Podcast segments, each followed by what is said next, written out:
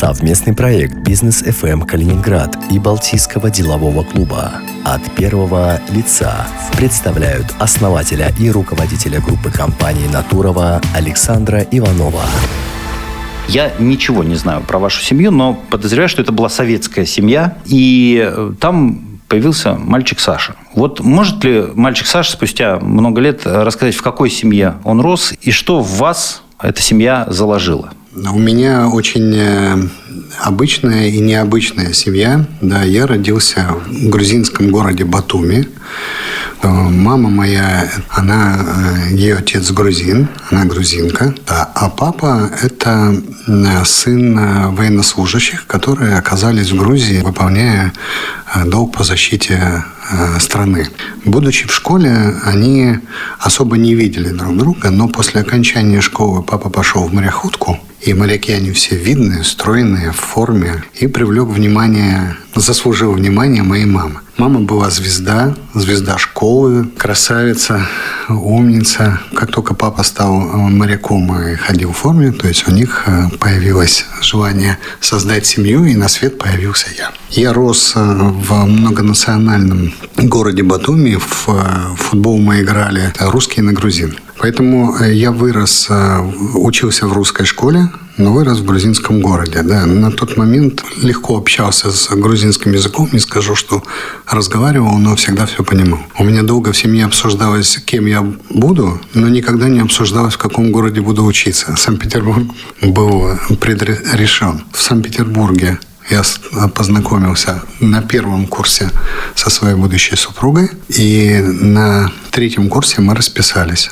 А в Питер занесло э, тоже э, папиной линии? Нет, Питер э, был каким-то вожделенной мечтой отца. Вообще не обсуждалось то есть где я буду учиться, перебирались разные институты, и один из институтов, который перебирался в семье, Институт советской торговли. Ну, потом родители пришли к мнению, что Институт советской торговли это все-таки спекулянты и ничего хорошего ребенку не несет, и я поступал Ленинградское высшее инженерное командное училище. Это военные строители, в нем был один факультет а, строительства военно-морских баз, и выпускники выпускались в военно-морской форме. Я поступал туда. При поступлении у меня обнаружилось ну, медицинский дефект, и нужно было сделать операцию. Э, мне на первый курс порекомендовали с моими очень высокими входными баллами переждать этот год в гражданском вузе, не в военном. Я так и сделал, подал документ, меня взяли в гражданский вуз, и за год студенты меня отговорили идти в военные. Родители, когда узнали, были в шоке, но я был непреклонен. Остался в гражданском вузе, сегодня это технический университет Санкт-Петербургский. Закончил факультет гидротехнический. Я инженер-строитель гидротехник. И я и супруга мы закончили с красными дипломами. У нас было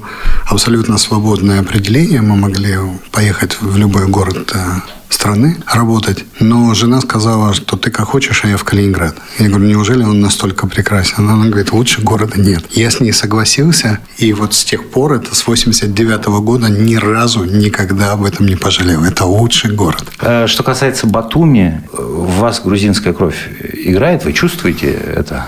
Я ее, наверное, не чувствую, а окружающие чувствуют. И порой я получаю отклик, что люди говорят, что есть что-то такое. Вы почему инженером хотели стать? Потому что э, в ВУЗ так э, попался? Или все-таки были какие-то идейные соображения? Я не думаю, что что-то поменялось. Может быть, последние изыскания говорят, что есть еще что-то. Но я так привык, что человек либо гуманитарий, либо технарь. Я по своей э, внутренности, я технарь. Мне легко давались все предметы, там, типа сопромат, э, механика. И мне нравилось получать знания. По окончании вуза я семь с половиной лет строил в Калининграде причалы. Могу отнести к своим э, достижениям большое количество причалов на правой набережной, первый причал на трубах в Вольной гавани, причал в Индустриальной гавани. Ну, то есть я прям реально много строил, и мне это нравилось. Это монументально. Я даже не знаю, ну, может быть, еще мостостроение стоит рядышком с гидротехникой. Это круто.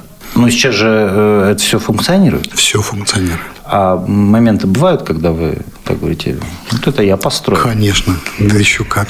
Как только оказываюсь рядом и со мной кто-то есть, я не примену похвастаться, да.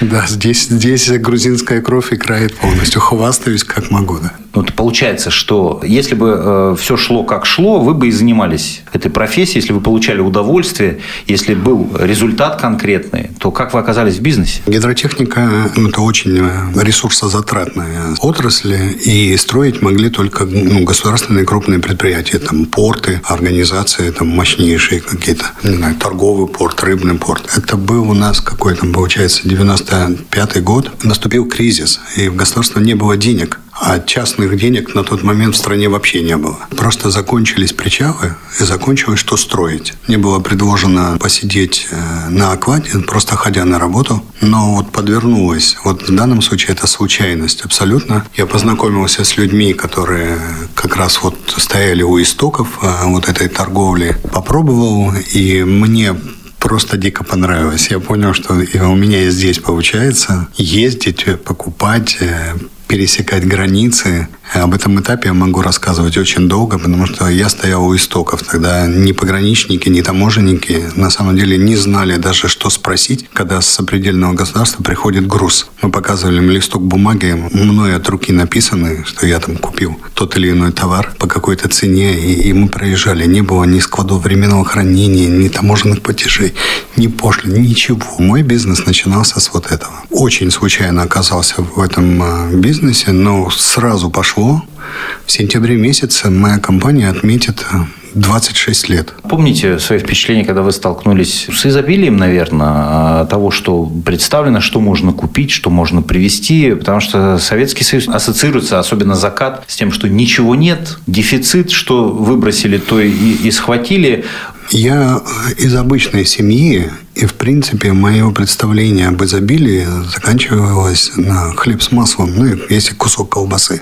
И впечатление о Польше, а именно она была в основном а, использовалась нами для закупа, то есть мы покупали как раз колбасу. Тогда было интересно, да, что их больше, чем четыре, да, чем которые продавались у нас. Там русская, любительская, докторская, какая там еще была. И я наслаждался возможностью покупать детские игрушки. Тогда уже росли дети. Привезти с э, какой-то поездки маленькую машинку, а ребенок радовался любой машинке, как какому-то волшебству. То есть э, вещи особо не интересовали, да и здесь на барахолках их можно было купить.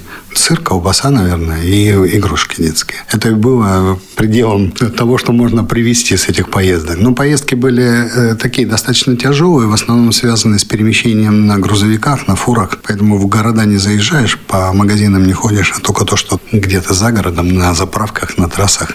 То есть вы э, фактически эти связи с нуля налаживали. А как это происходило? Выбрать поставщика, договориться с ним? Я не знаю, как у вас с польским. Я польский язык изучил за несколько поездок в Польшу, потому что тоже своя специфика. Находишь э, продавца, а, как правило, это было на каких-то гелдах, на рынках. Едешь к нему домой, дома сам вместе с ним грузишь машину, рассчитываешься с ним наличкой прямо за это, и после этого садишься пить чай. Польская традиция, но я думаю, многие калининградцы об этом знают, пить чай с бутербродами и водку. Это одновременно. Вот хлеб, масло, колбаса, чай горячий и водка. И во время вот этих бесед, благодаря э, алкоголю, снимались все тормоза, и я по-польски заговорил практически сразу. То есть вторая, либо третья, может, четвертая поездка в Польшу, я заговорил. Вот прям заговорил. Я и сейчас, в принципе, владею польским языком на бытовом уровне. Не всегда могу прочесть слово, но вот что касается разговорного языка, здесь вроде все получается. Поэтому Польшу изучили э, за вот э, 26 лет, из которых я, наверное, перестал лично заниматься погрузками, ну, наверное, может быть, последние лет 8, может быть, 10. А до этого это все-таки личные поездки, личный закуп, тяжелый физический труд, очень тяжелый. Но это было интересно, денежно достаточно, особенно на заре. Потом появилось большое количество конкуренции, доходность упала. Но вначале это было интересно, что позволило, собственно говоря, выстраивать э, компанию, обрастать основными средствами. Сколько потребовалось времени на то, чтобы осознать что вы хорошо зарабатываете или стали лучше жить? Квартира, я не знаю, машина, первый Мерседес. Первая машина, я ее купил за фундаментные блоки. Это был шикарный Opel Commodore, открывающийся 10 копейками и установлен вместо трехлитрового двигателя бензинового от Opel Kadett 1,4 литра. Но он выглядел, был золотого цвета не закрывался. А, это была первая машина, которая, кстати, день ездила и три дня ремонтировалась. И так было довольно много. То есть машины менялись, а поэтому резкого перехода не было. Я за свою жизнь первую новую машину купил жене. В бизнесе на начальных этапах ошибки случаются. Сталкивались ли, я не знаю, с обманом, с тем, что кто-то кинул или э, оказался недобросовестным? Смотрите, у гепарда, говорят, из 10 попыток только две ну, он достигает. Вот, наверное, здесь тоже очень близко. То есть ты едешь э, за товаром, покупаешь товар, приезжаешь, открываешь машину, а товар можно выкинуть. Это, наверное, этапы потерь, которые вот учили чему-то, закаляли. Но мне, наверное, по жизни очень повезло. Боюсь сглазить, но реально повезло. Я не коснулся Кидалова. Здесь я, наверное, счастливец. Да, потерь было очень много. Каждая из них, которая приносила там, опыт, пусть печальный, становление компании, ну, если говорить про мою компанию, оно все равно было как-то поэтапно, но очень сильно повлияло бизнес-образование была вот э, президентская программа. Я ее закончил, и она очень сильно повлияла на меня. Я думаю, что не только на меня. Оттуда как раз и начался Балтийский деловой клуб, но мне не повезло, я не попал в те группы обучения когда Баринов вывез э, калининградских предпринимателей, там, в их числе был и Ярошук, и Васенко, когда они ездили учиться или там общаться со шведами. Ну, вот я был, это вторая волна или, может быть, третья волна, но это повлияло на меня прекрасно, что вот страна двинулась сторону бизнес-образования. Прекрасно, что были корифеи, которые вот э, развивали предпринимательство. И я думаю, что вот после этого этапа мне даже внутри компании сотрудники говорят, что ну вот и я поменялся, и компания поменялась. То есть мы вот пошли, стали видеть какие-то некие системные какие-то моменты. После президентской программы мне повезло, и я попал на стажировку в Японию. И уже японцы научили меня правильно относиться к качеству. Ну вот я посмотрел, что такое японские вещи, побывал на японских предприятиях, увидел, приехал, и появилась идея создания агрофабрики. То, что вы работаете э, с э, продуктами, есть еще какая-то в этом подоплека? Благородное дело кормить людей, например. Или вы на такие вещи не заморачиваетесь? Нет, нет, это, конечно, прекрасно, это приходит, но это никогда не являлось основой, что я прям осознанно пошел в продукты. То есть я сначала строил причалы, потом э, стал обеспечивать город картофелем, потом научился ввозить контрабандные, да простит меня Россельхознадзор, семена, которые помогли местным фермерам, пока еще все это отставало. Они стали расти, у них стало получаться. И я случайно в продуктах. То есть это не было каким-то осознанным решением. Потом э, мы проходили через несколько кризисов, приходит понимание, что продукты нужны, ну, как бы всегда, и что продукт от продукта отличается, но все равно продукты востребованы. После Японии пришло осознание, и в компании появился слоган, что если делать, то делать хорошо. Япония это интересно, но это считается каким-то чуть ли не другой планетой. Там все по-другому. Япония – это другой мир. А мы, когда приехали в Японию, и там даже телефоны не работали девятичасовая разница с Калининградом и не работают телефоны. Это действительно попадаешь вообще в другой мир. Но когда ты оттуда возвращаешься, в мозгах происходит э, какой-то сдвиг, какое-то изменение. Получается, что ты начинаешь на обычные вещи думать по-другому. Но вот насколько это применимо? Ну, то есть просто взять и перенести, ну, нельзя. Почти ничего не применимо из того, что ну, мы там видели, попыток э, те или иные продукты взять. Но когда ты видишь э, отношение людей к друг другу, когда ты видишь э, отношение людей к продукту, когда ты видишь, что в той или иной стране реализованы, ну и востребованы те или иные направления, ты понимаешь, а почему бы не попробовать? Нашей компании удалось, наверное, во многом быть первыми на калининградском, буду говорить, не буду говорить про российский, на калининградском рынке в представлении то видов продукции, то непосредственно самих продуктов. Я был, наверное, одним из первых, который в 20 тоннах продуктов привезли в Калининград 5 килограмм капусты пекинской. То есть ее еще никто не знал. Понятно, что сейчас этот продукт приходит уже фурами отдельно, отдельного наименования, но вот э, это было первое. Это э, ваше какое-то любопытство или это принцип бизнеса, ну там из образования про эксклюзивность, вот это вот все? Это прощупывание рынка. Это как раз э, те 10 э, прыжков гепарда, из которых два раза попадаешь. Да? Ну, первые 5 килограммов пекинской капусты самому пришлось съесть? Ну, возможно. Возможно. Но, тем не менее, привезли, показали. Может быть, что-то там раздали по хозяйствам.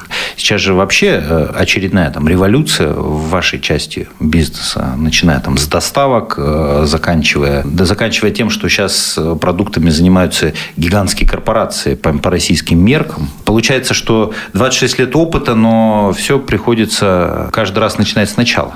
Каждый день мир меняется, каждый день приезжаешь на работу, и каждый день с нуля. Все меняется. Конкурентная среда, предпочтения населения. Меняется государство в своих э, желаниях навести порядок, там, в налогообложении, там, новые вводные. Все меняется. И каждый раз, э, как только ты решил, что ты вроде что-то сделал, можно успокоиться, к тебе прилетает, что нет, брат, извини. Это пугает? Или, или держит в тонусе? Как вот лично на вас это все э, Да об этом влияет? даже не думается. Какая разница, пугает это, не пугает. День пришел, устал, нужна, нужна пища. Что касается доставки, э, доставка интересна. На самом деле доставка родилась э, во время одной из командировок. Мы возвращались с коммерческим директором по трассе. Я был не за рулем, и меня посетила идея создать э, структуру аналогичную такси. Когда клиент сидит в доме, а диспетчер, которому он звонит, вызывая такси, сидит в Новосибирске. И он говорит, тебе нужна машина, отправляет заказ в интернет, ближайшая машина получает заказ и подъезжает к дому. И мы создали овощное такси клиент, сидя дома, захотел яблоки, звонил нашему диспетчеру, а диспетчер отправлял ближайшую заполненную товаром машину к нему домой. Это ведь было до пандемии. Это все. было более восьми лет назад. Нам просто не хватило, наверное, э, финансов и осознание, что этот рынок будет гигантским, мы развивали этот проект больше как хобби. Тогда появился вот Натуровый экспресс. И я помню, когда кто-то из калининградских журналистов сказал, что это круто, посмотрим, сколько ребята продержатся. Спустя год или два нам дали «Золотой Меркурий» за саму вот ну, идею. Доставка до сих пор живет, но да, пришли корпорации, включились там самокаты Яндекс э, лавки. Спар э, решил освоить, ну, пошел с другим бюджетом в это. То есть, поэтому, конечно, рынок э, конкурентный вырос, но мы как были первыми, так и остались. Как мне сказали в одной из бесед в Яндексе, мы с ними вели переговоры ну, о возможном сотрудничестве на этом поприще, они сказали, вы были раньше, чем даже турецкие э, дарксторы. Не хватило немножко поддержки, наверное, какой-то или внутренней уверенности. Поэтому мы не выросли, они выросли. Ну, и в это мало вообще кто верил, что еду смогут покупать э, не пощупав, не потрогав. Это вот был такой да. был штамп, что вот, ну, только лично, только понюхав, человек может купить яблоко, условно говоря. Что вы чувствуете э, вот в такой ситуации, когда у конкурента, ну, просто совсем другие возможности. Вы отказываетесь от этой конкуренции? Ну, то есть уходите просто э, в другую какую-то нишу? Ну, мы считаем, мы это как бы я и команда считаем, что бежать э, навстречу паровозу и кричать э, «пропусти», ну, бессмысленно. Конечно, мы пытаемся увидеть, что не хватает этому Голиафу, и пойти своим путем. Нам очень нравится анекдот, как два грузина общаются по поводу цвета Мерседеса. Зураб говорит, ты купил новый Мерседес? Да, Гиви, купил. Говорит, новый Мерседес, такой хороший, красивый. А какого, говорит, цвета твой Мерседес? Как говорит, тебе объяснить? Закат знаешь? Вот совсем не такой. Э, мы все время искали рынки загруза, товары, чуть-чуть стоящие чуть в стороне. Но это часто нам помогало. То есть ну, мы пытались отстроиться. И на сегодняшний день э, компания делает, в принципе, то же самое. Натурова экспресса возит не так, как возит Сбербанк. То, что мы еще не выросли до уровня самоката, говорит о том, что мы что-то еще делаем неправильно, но будем искать дальше. То есть это стимулирует все не, не заставляет опускать руки? Э, руки вообще мы никогда не опускаем, но от части бизнес-идей приходится отказываться. Я вернусь к тому же самому гепарду. Да. Что из себя компания представляет сейчас, спустя 26 лет э, вашей работы? Наша компания – это три направления. оптовые поставки, как было и есть, и мы постоянно совершенствуемся в этом направлении, и стоит задача, во-первых, на 100% закрыть матрицу потребностей Калининграда в этой группе, именно на 100%, что очень далеко от сегодняшнего дня, очень трудно. Калининградский рынок небольшой, он локальный, и обеспечить на нем стопроцентное наличие всех необходимых наименований в нужное время с учетом границ, действий таможни и там, не знаю, действий конкурентов, не попав под какой-нибудь слив или дефицит, нам поймаем дефицит, очень сложно. И тем не менее, это вот первое, это мы оптовики. Второе направление – это мы переработчики. Вот вся там 7-8-летняя история самой агрофабрики, постоянный поиск разных методов переработки, просто мойка, чистка, резка, вакуумирование, варка, сушка, ну и так далее, и так далее не знаю, несколько сот наименований в основных категориях соления, квашения, компоты, морсы, напитки. Все время изучаем рынок и туда двигаемся. И третье – это вот магазины розницы, которые мы позиционируем как наличие нас э, на рынке B2C, то есть непосредственное общение с покупателем и вытаскивание отсюда максимум э, информации напрямую, а не через э, там, других продавцов. То есть это направление вам в буквальном смысле нужно для того, чтобы обратную связь получать? Да,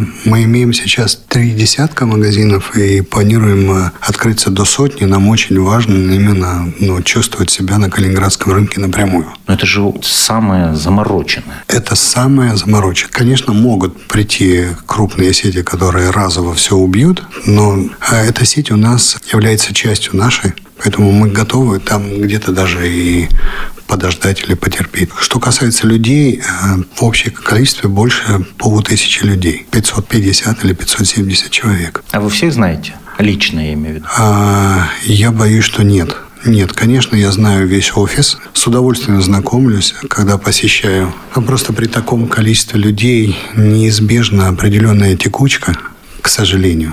Очень не люблю расставаться с людьми, особенно из комсостава. И через это общение стараюсь передать подобное, то есть уже своим сотрудникам, чтобы они то же самое транслировали. То есть это тоже японские мотивы, вот эти пожизненные контракты, это бы вас вообще О, устроило? я был бы счастлив. Вы говорите про японцев немножко в таком, ну, э, как взгляд со стороны, не, я там не был, мне поэтому очень сложно.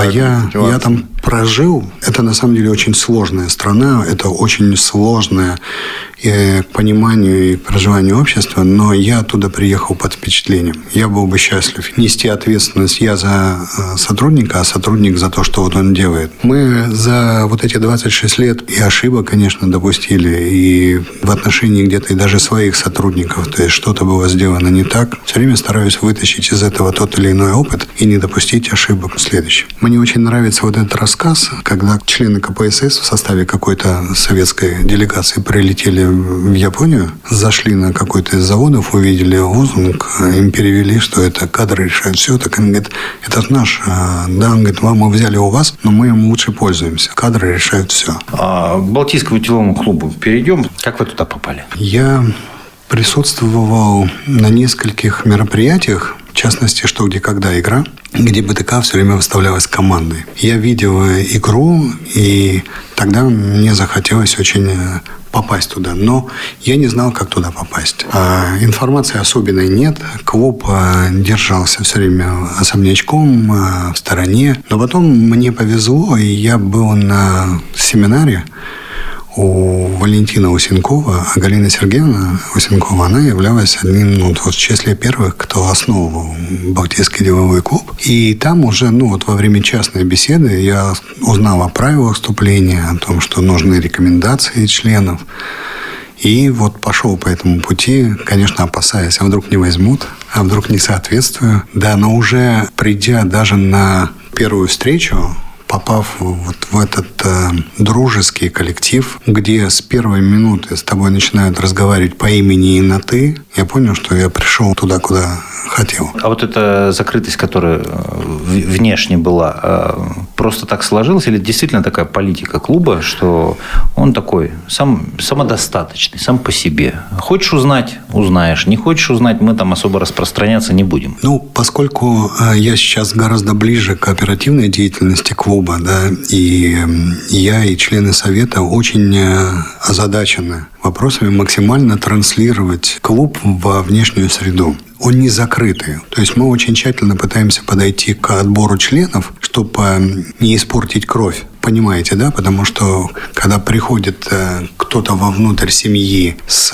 нехорошими привычками, да, это так или иначе может отразиться на атмосфере внутри семьи. Поэтому мы стараемся подбирать, есть определенные критерии, которым должен соответствовать член клуба как бизнесмен. Ну и вот мы щупаем, узнаем, что он из себя представляет как человек. А это тайные знания? Ну, то есть, э, каким должен быть предприниматель? Мы понимаем, что там речь идет об оборотах и размере бизнеса. Да. А вот что касается качеств человеческих? Э, этот порог мы на сегодняшний день решаем наличием у кандидата пяти рекомендаций. Раньше это было три, сейчас мы проговариваем о возможном снижении порога с пяти опять может быть до трех. Но вот наличие рекомендаций членов клуба, то есть оно как раз отвечает на этот вопрос. А все члены клуба понимают, э, какому человеку они могут дать рекомендацию? То есть на чем эти рекомендации основаны? Потому что ну, мы ходим вместе в баню, э, вот, пожалуйста, не, не чужой человек, почему бы не порекомендовать? Или это все-таки сложнее? А рекомендующий э, на совете зачитывает свою рекомендацию и рассказывает на совете клуба, и только при принятии решения внутри совета его выводят на общее собрание, где опять же рекомендующему могут задать вопросы. Кандидат приглашается на совет, ему члены совета задают вопросы разные. Как раз они в меньшей степени связаны с оборотами. То есть э, история клуба знает э, кандидатам, которым не согласовали. По разным абсолютно причинам. То есть такое есть. Поэтому бывает разное. Но при этом клуб все-таки открыт, и он направлен на рост членов клуба из числа предпринимателей положение клуба позволяют принимать не только собственников бизнеса, а представителей топ-менеджмента. Для этого компания должна уже иметь э, почти федеральный уровень. Вот. Но в основном это все-таки собственники бизнеса. А если ты собственник бизнеса, пускай из одного человека и с оборотом 100 рублей, то есть ты все равно можешь быть членом клуба именно по своим человеческим качествам. Еще вот не понимаю, вот смотрите, а девиз клуба равный среди равных, правильно? Да. Но при этом есть совет клуба. А, то есть это люди чуть равнее. А, у них больше влияния, они принимают решения. Есть члены клуба с особым статусом. Есть почетные. Как э, вот это равенство а, тут же, получается, опровергается какими-то статусами, э, комиссиями или советами, в которые кто-то входит, кто-то не входит. То есть они уже не равны. Это не так. Совет клуба – это э, люди, которые, находясь в клубе, работают на клуб бесплатно они принимают э, решения в отношении реализации мероприятий, которые клуб наметил. Организации обучения, организации культурно-массовых мероприятий. То есть это не политбюро, условно? Не, не, нет, ни в коем случае. Э, это люди, которые исполняют решения общего собрания. Они не равнее, чем равны. Они как раз больше негры. То есть они бесплатно работают на клуб. Они первые сталкиваются с кандидатами, они первые обсуждают стоит ли клубу узнать об этом или об этом, пойти в ту или иную комиссию. Это люди, которые пашут на клуб. Президент относится к такому же числу. Что касается особого статуса, то э, статус э, внутри клуба, он вызван, э, опять же, изменениями во внешней среде. Член клуба вдруг уезжает в Канаду на постоянное место жительства. И он хочет оставаться членом клуба, но поскольку он в Канаде, ему очень трудно ну, там, принимать участие там, в обязательных мероприятиях. Ему дается статус особый, у него есть на это основание. А, что касается почетным, мы а, много дискутируем по поводу э, вообще там, введения или, наоборот, отмены тех или иных статусов, но почетным является сегодня только один статус. Это экс-президенты. То есть вот раз ты отпахал на клуб, ты получаешь статус почетный, который кроме слова «почетный» ничего больше не делает. Поэтому все равны, все равны среди равных. А как вы стали президентом? Понятия не имею. Же, вы же как будто согласие дали. Вы на это подписались. Два года уже президентствуете. Вы знаете, из вот почетных, как я сказал, состоится совет старейшин. Внутри совета старейшин, ну, умудренных, все люди прошли через горнило, э, работая на посту президента, да, там могут обсуждаться те или иные кандидаты. Но при этом не совет э, старейшин или кто-то другой рекомендует. Каждый член БДК, который соответствует критериям, которые связаны со стажем работы в клубе и опытом работы в совете, имеет право подать свою кандидатуру на президентство. И потом только общее собрание определяет, а, пойдет ли он, и потом, б, за кого клуб проголосует. А вы сами выдвигались или вас старейшин? Там у нас чуть иначе это сделано. Там не нужно выдвигаться.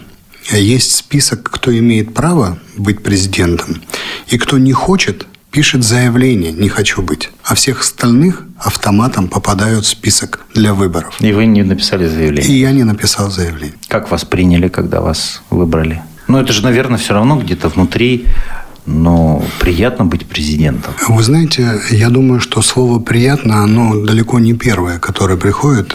Быть президентом – это очень ответственно. Когда ты понимаешь, что за спиной стоит несколько десятков лучших представителей калининградского бизнеса, и ты только представляешь их интересы, это очень ответственно. И вот этот груз ответственности, он первые там, месяцы, конечно, прям реально давит. Я бы как раз слово «приятно» здесь э, не употреблял. Это работа, причем очень серьезная работа. То есть сыпется огромное количество входной информации, входящей, которую нужно попытаться переработать, э, передать, вынести на тот же совет, вынести на общее собрание. А президент клуба – это администратор. Оно звучит красиво, президент, но это администратор. Это человек, который два года служит клубу без остатка. Ну, взамен-то есть какие-то рычаги провести какую-то реформу? Безусловно, да. То есть есть, появляется желание, там, ну, условно увидели, что там то или иное положение не соответствует э, действующей системе. Собирается совет, принимается решение. Президент, да, может выступить инициатором разных моментов, но в Совете у него обычный голос.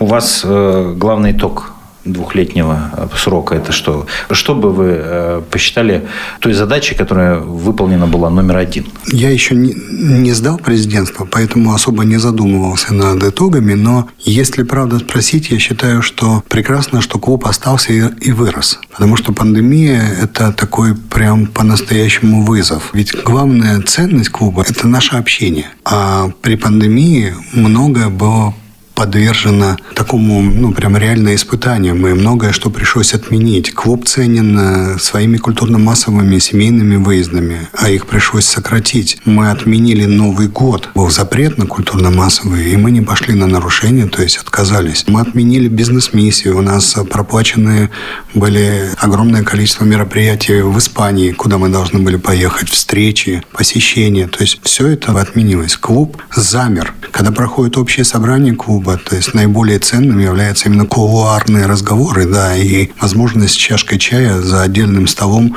с другом из клуба, с коллегой обсудить, э, там, не знаю, какие-то веяния новые, изменения. То есть, поэтому клуб, он больше, когда э, вне формала. То есть вот вне формали это клуб. Поэтому то, что клуб э, пришел, не растеряв членов, более того, за период пандемии в клуб вернулось несколько членов, которые были вне клуба, почувствовали свое желание влиться в ряды именно потому, что вокруг вот все утягощалось. То есть я считаю, что я очень старался не растерять клуб, и то, что клуб сейчас э, прошел, я надеюсь, пойдет э, еще следующие сто лет проживет, это прекрасно. Почему не удалось выбрать нового президента? Клуб очень э, в данном случае держится за принятые регламенты внутри клуба. У нас по положениям за кандидатов должно проголосовать две трети кандидаты оказались равные, сильные, голоса разделились. Просто не выбрали. А как так получается? Неформальное общение главное, объединение, дружба, выезды. Ну, то есть такое человеческое общение. И при этом регламенты, положения. То, что предпринимателям обычно вот в государстве не нравится, когда